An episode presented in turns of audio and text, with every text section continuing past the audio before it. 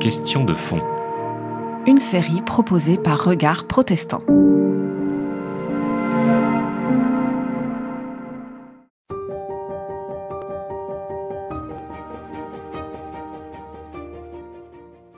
Alors, il y a quelques années, alors ça date peut-être, hein, ça date de l'époque euh, des anciens papes, pas de celui ce dernier, on parlait d'un hiver œcuménique hein, sous euh, le pape Benoît XVI, enfin c'était l'impression que j'avais. On a longtemps parlé d'hiver. Alors aujourd'hui, est, est-ce qu'on est au printemps, est-ce qu'on est sorti de l'hiver? Ou est-ce qu'on est toujours dans un temps comme ça un peu froid dans les relations œcuméniques Est-ce que tu peux euh, préciser ça? Je crois qu'aujourd'hui, on ne peut pas parler d'hiver œcuménique parce qu'il y a énormément de choses qui se passent, euh, qui avancent, alors discrètement, euh, mais quand même qui avancent. Euh, par exemple, tous les dialogues œcuméniques se poursuivent et c'est des avancées qui sont lentes. par exemple, quand on a célébré les 20 ans de la déclaration sur la doctrine de la justification entre donc cet accord considérable hein, entre l'Église catholique romaine et la Fédération luthérienne mondiale, accord qui a été rejoint après par la communion réformée mondiale, l'Église méthodiste, les anglicans. Donc c'est pas rien ça. Sur un point essentiel de, qui était de rupture à la réforme, la compréhension du salut. Et aujourd'hui, l'ensemble de ces églises affirment que euh, le salut est par la grâce en Jésus-Christ. C'est pas rien, hein, puisque c'était un point de rupture à la réforme. Maintenant, alors c'est vrai qu'on peut s'impatienter, parce qu'au bout de 20 ans, on se dit, mais alors, quelles en sont les conséquences euh, au niveau ecclésial? Bah, Pas grand-chose. Alors, le travail qui est en train de se faire maintenant, c'est de se dire, mais il faut que chacune de ces églises en tire des conséquences pour elle-même et au niveau œcuménique. C'est vrai que on arrive dans la partie la plus difficile, hein, parce que c'est se remettre en cause, c'est changer des fonctionnements. Euh, je vous donne juste un exemple. Euh, l'Église catholique a toujours souhaité avoir des, dialogues bilatéraux. Mais on se rend compte aujourd'hui d'une certaine impasse dans ce fonctionnement-là. Il y a un, trilogue qui est en train de se mettre en place, enfin qui est déjà mis en place entre euh, la Fédération luthérienne mondiale, l'Église catholique romaine et euh, les ménonites au, niveau mondial, le Conseil ménonite mondial. C'est bien, c'est une avancée, c'est lent, mais bon, ça avance quand même. Euh, donc ça, c'est important. Le deuxième élément, c'est que notre monde a changé et que nous sommes appelés aujourd'hui aussi à changer. Et là, on est un peu lent, quoique les, différentes crises que nous vivons, cette crise euh, écologique, la, crise, euh, la pandémie là, qui, qui nous amène sur une crise sociale, économique, etc., ça veut dire que nous sommes obligés de réfléchir au niveau mondial. Et l'œcuménisme doit aussi se mettre à ce niveau-là. Euh, c'est-à-dire, l'urgence aujourd'hui, c'est de nous engager ensemble, c'est de collaborer ensemble. Alors, il y a eu des tas de choses qui se sont mises en place. La semaine de prière pour l'unité en était un exemple. Il n'y a jamais eu autant de créativité, justement parce qu'on ne pouvait plus faire comme d'habitude. Donc, euh, il y a eu par exemple euh, les communautés religieuses qui ont proposé, alors sur leur chaîne YouTube ou différents moyens en visioconférence, des temps de ressourcement pour euh, tous ceux qui sont isolés. Il y en a un grand nombre maintenant, hein, parce qu'on ne pouvait pas célébrer dans, les temples ou les églises. Ça a permis aussi de toucher des gens qui ont une soif spirituelle, mais qui se seraient jamais intéressés à l'œcuménisme. Et puis, l'urgence, c'est euh, se soucier du plus démuni, du plus pauvre. Et moi, je pense en particulier aux jeunes qui sont dans une détresse incroyable. Euh, l'idée, là, c'est qu'est-ce que les églises, ensemble, peuvent faire pour... Chacun tout seul, on n'est pas grand-chose. C'est-à-dire, on n'en a pas les moyens. Et c'est là où je trouve qu'on euh, ben, on a un coup d'accélérateur à donner. Il me semble, enfin, je sais pas, par rapport à l'islam, par rapport à tout ce qu'on a au monde, aux difficultés du monde, il me semble qu'on n'est quand même pas très porté par un élan œcuménique. On a l'impression que les retours identitaires sont très forts, chacun cultive son propre jardin. Enfin, voilà, on n'a pas ce, sentiment d'un grand élan œcuménique, franchement. C'est vrai, c'est pour ça que je dis, l'urgence aujourd'hui, c'est bien de comprendre le monde dans lequel on vit et d'y aller ensemble. Euh, le chacun pour soi, de toute façon, ne peut pas fonctionner. Et mmh. c'est là où, pour moi, c'est un vrai moment euh, œcuménique à prendre. on, est, on est en théologie, c'est une sorte de chaos œcuménique qu'il faut saisir. On n'y est pas mhm. encore. Mais en même temps, j'en vois aussi des frémissements parce qu'il y a des tas de choses qui s'organisent. Euh, par exemple, le Conseil œcuménique des Églises n'a jamais fait autant euh, pour la semaine de prière pour l'unité des chrétiens. Ils ont fait des tas de propositions. Tant mieux. Euh, il y a aussi des choses qui se voient moins, mais qui travaillent en profondeur.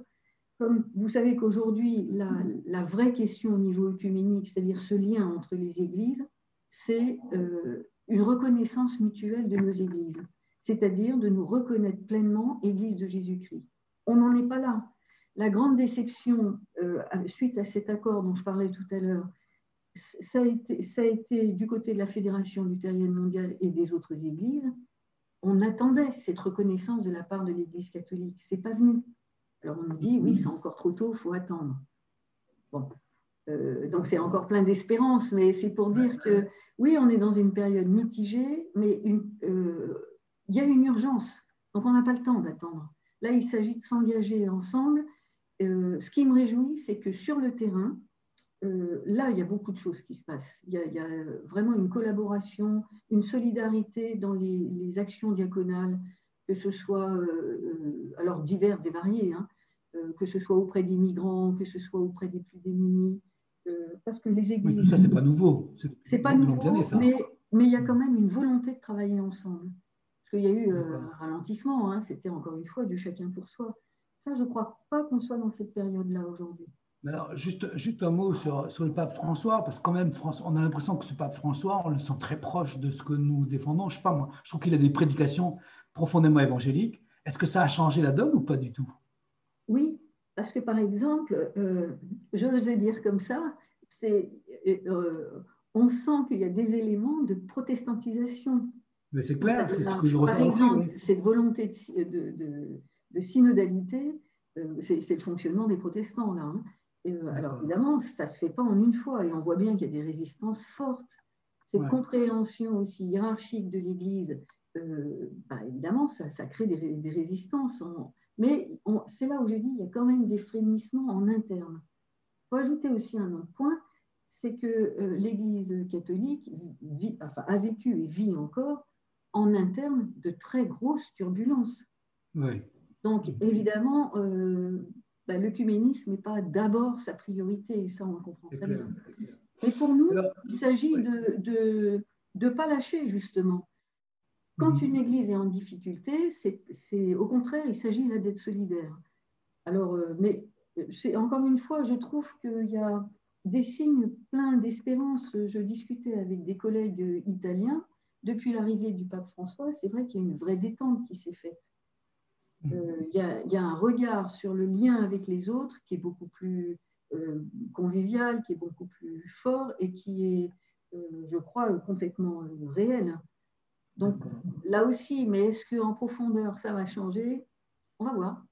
Bon, alors venons-en pour, pour, terminer à cette interview de, que donnait Owerwas, donc qui est professeur de théologie, euh, qui est méthodiste, d'origine méthodiste aux États-Unis, et dans Réforme, mais donc il a donné une interview à Réforme, et il dit, et d'ailleurs Réforme l'a sorti comme euh, exergue, euh, il dit au fond qu'il n'a pas beaucoup de raisons de rester protestant aujourd'hui, vu l'évolution de l'Église, et, qu'on a, et que les protestants, notamment les protestants euh, traditionnelles. Euh, euh, aux États-Unis, on, dit middle church, enfin les églises donc du, milieu, qui sont les, églises traditionnelles, anglicans, presbytériens, ceux-là ne font pas tellement la différence pour les, pour les, les croyants entre catholiques et protestants. Est-ce que c'est un peu ce qu'il avance hein, de manière assez radicale Et il se demande d'ailleurs si ça vaut le coup de continuer à être protestant. C'est pareil, enfin, c'est un, un, peu ce qu'il dit. Qu'est-ce, comment tu réagis à ça? Ce serait merveilleux si on en était là, mais on en est loin. Euh, ah je ne sais pas, on en est loin pour trois raisons. Euh, c'est qu'on voit bien que les points d'impasse avec ces églises, euh, en gros, c'est toute la mouvance luthéro-réformée, toutes les églises luthéro-réformées, anglicanes, méthodistes, donc c'est ceux qui ont signé cet accord, on bute sur trois éléments. C'est la question, la compréhension de l'Église, des ministères et de l'Eucharistie. Et là, on est, on est vraiment dans une impasse. Donc, on cherche. Alors, ce qui est bien, c'est là où je dis il y a quand même des avancées et il faut entendre ces points positifs. Il y a un renouvellement dans les méthodes de dialogue. On n'est plus dans des dialogues, euh, un, dialogue frontal où on, cherche les différences et on trouve des points d'accord. Déjà, cet accord euh, sur la doctrine de la justification, c'était cette méthode, qu'on a appelée du consensus différenciant, c'est-à-dire on accepte qu'il y ait des différences entre nous à condition qu'elles ne soient pas séparatrices. Mm-hmm. Mais il y a bien d'autres méthodes qui se mettent en place, comme celle, par exemple, qu'on appelle d'un œcuménisme réceptif, c'est-à-dire je ne vais pas aller chercher chez l'autre le point de différence pour essayer de trouver un accord euh, à force de débat, mais je vais chercher chez l'autre justement la différence le point qui manque dans ma propre tradition. Et comment est-ce que ce point qui manque peut euh, être une remise en cause de ma propre tradition, comment elle, peut être enrichie. Ça change complètement le logiciel. Encore une fois, c'est des travaux de longue haleine, ça, parce que ça se fait pas une fois. On se rend bien compte qu'on bute aussi, non seulement sur des cultures ecclésiales différentes, ça on le sait, mais aussi sur des logiciels mentaux. On a des manières de réfléchir qui ne sont pas du tout les mêmes. Euh, je vous disais tout à l'heure, euh, l'Église catholique veut du, dialogue bilatéral. La vision euh, des autres églises, c'est pas tout à fait ça. C'est-à-dire, pour nous, le communisme, c'est bien être ensemble, mais dès le départ. Et que le bilatéral suffit pas, on s'en rend bien compte de ça. Hein. Alors, ça vient tranquillement. En même temps, là aussi, le point qui est fondamental, c'est tant qu'il n'y aura pas de reconnaissance mutuelle des églises, de dire nous nous reconnaissons mutuellement comme pleinement Église de Jésus-Christ, eh ben, il ne peut pas y avoir de. Il, y a, de la porosité, mais il n'y a pas encore cette union, ça c'est clair. Mais ce que dit Awawa, c'est qu'au fond, les, les, gens qui fréquentent les églises aujourd'hui sont incapables de définir clairement leurs différences. Tout ce que vous, tout ce que vous dites là, ça c'est le travail des théologiens. Mais dans le concret de l'existence des, des croyants aujourd'hui qui sont très minoritaires, pas forcément aux États-Unis, mais en tout cas en Europe, euh, on a l'impression que c'est des combats d'arrière-garde. Pas, tout à fait. Pas tout à fait, parce que par exemple, euh, un protestant qui va à la messe, il aura, s'il se déclare protestant, il n'aura pas accès à l'Eucharistie. Ça, c'est une vraie souffrance quand même. le, point de, justement d'unité, on ne peut pas le partager. Euh, ça, c'est très concret. en même temps, il faut voir qu'il y a quand même des avancées. Que ces dialogues avancent, c'est très bien, mais par exemple, il y a tout un travail qui se fait aussi sur la lecture de la Bible ensemble, avec aussi des nouvelles méthodes. L'enjeu, c'est d'arriver à se connaître mieux. Alors, par exemple, il y a cette approche du forum chrétien mondial, mais qui se fait aussi en région, qui est de dire, nous allons chercher toutes les églises qui existent, toutes. Alors, dans notre protestantisme, il y a une vraie diversité. Hein. on va chercher ces responsables d'églises et de dire nous nous mettons ensemble, est-ce qu'on peut prier ensemble? Est-ce qu'on peut lire la Bible ensemble? Et est-ce qu'on peut apprendre à se connaître? Et la méthode qui est utilisée, elle est très intéressante parce qu'elle fait tomber les préjugés et les, barrières confessionnelles, parce qu'elle dit chacun raconte comment il en est venu à la foi en Christ. Il raconte son parcours personnel. Donc là, peu importe qu'on soit un évêque, euh, qu'on soit un pasteur, qu'on soit un, paroissien, euh, c'est pas ça le problème. Donc on se met mhm. ensemble devant Dieu.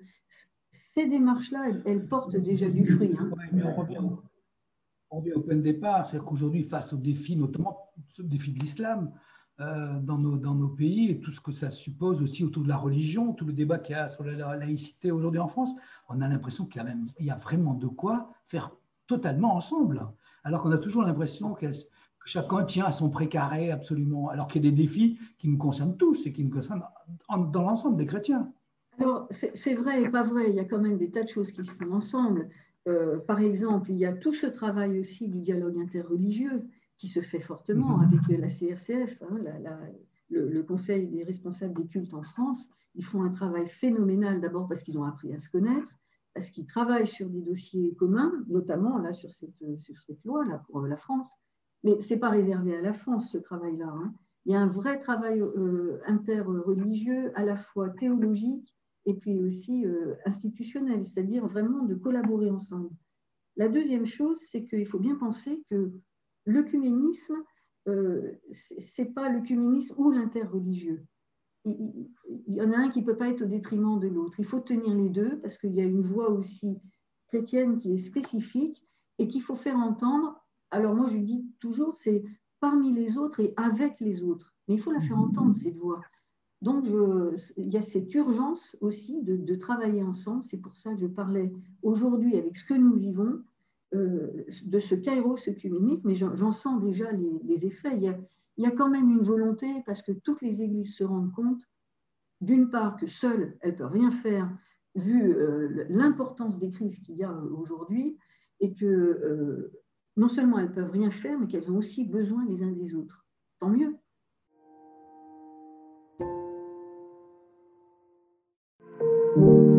C'était Question de fond. Une série de regards protestants.